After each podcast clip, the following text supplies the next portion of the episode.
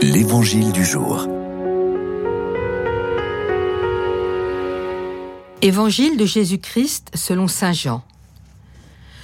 En ce temps-là, Jésus disait à ses disciples, Je m'en vais maintenant auprès de celui qui m'a envoyé, et aucun de vous ne me demande, Où vas-tu? Mais, parce que je vous ai dit cela, la tristesse remplit votre cœur. Pourtant, je vous dis la vérité. Il vaut mieux pour vous que je m'en aille, car si je ne m'en vais pas, le défenseur ne viendra pas à vous. Mais si je pars, je vous l'enverrai. Quand il viendra, il établira la culpabilité du monde en matière de péché, de justice et de jugement. En matière de péché, puisqu'on ne croit pas en moi.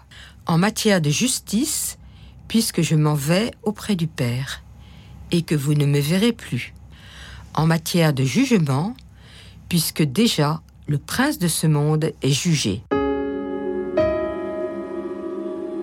Il vaut mieux pour vous que je parte. Que comprendre?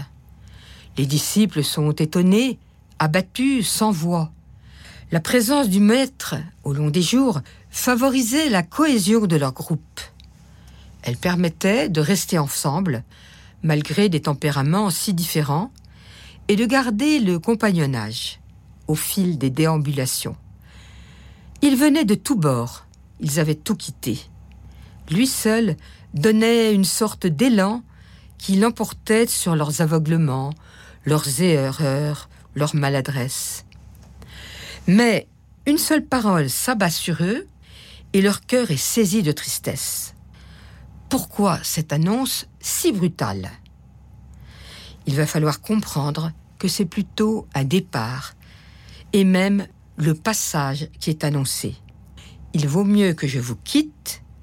Souvenez-vous, ne fallait-il pas que le Fils lui-même vive, que ta volonté soit faite? L'heure est venue, voilà la vérité. Si je ne pars pas, le défenseur ne viendra pas. Celui qui est venu de Dieu retourne à Dieu. Et c'est cette obéissance jusqu'à la croix qui libère l'esprit et peut se poser sur chacun. Aujourd'hui, je te laisse prendre la main, toi mon défenseur. Réponds à mes moindres appels. Rends-moi fort et patient dans mes engagements. Chasse les ombres et les inquiétudes et les doutes qui me ralentissent et m'isolent. Sois mon conseiller, descends sur moi.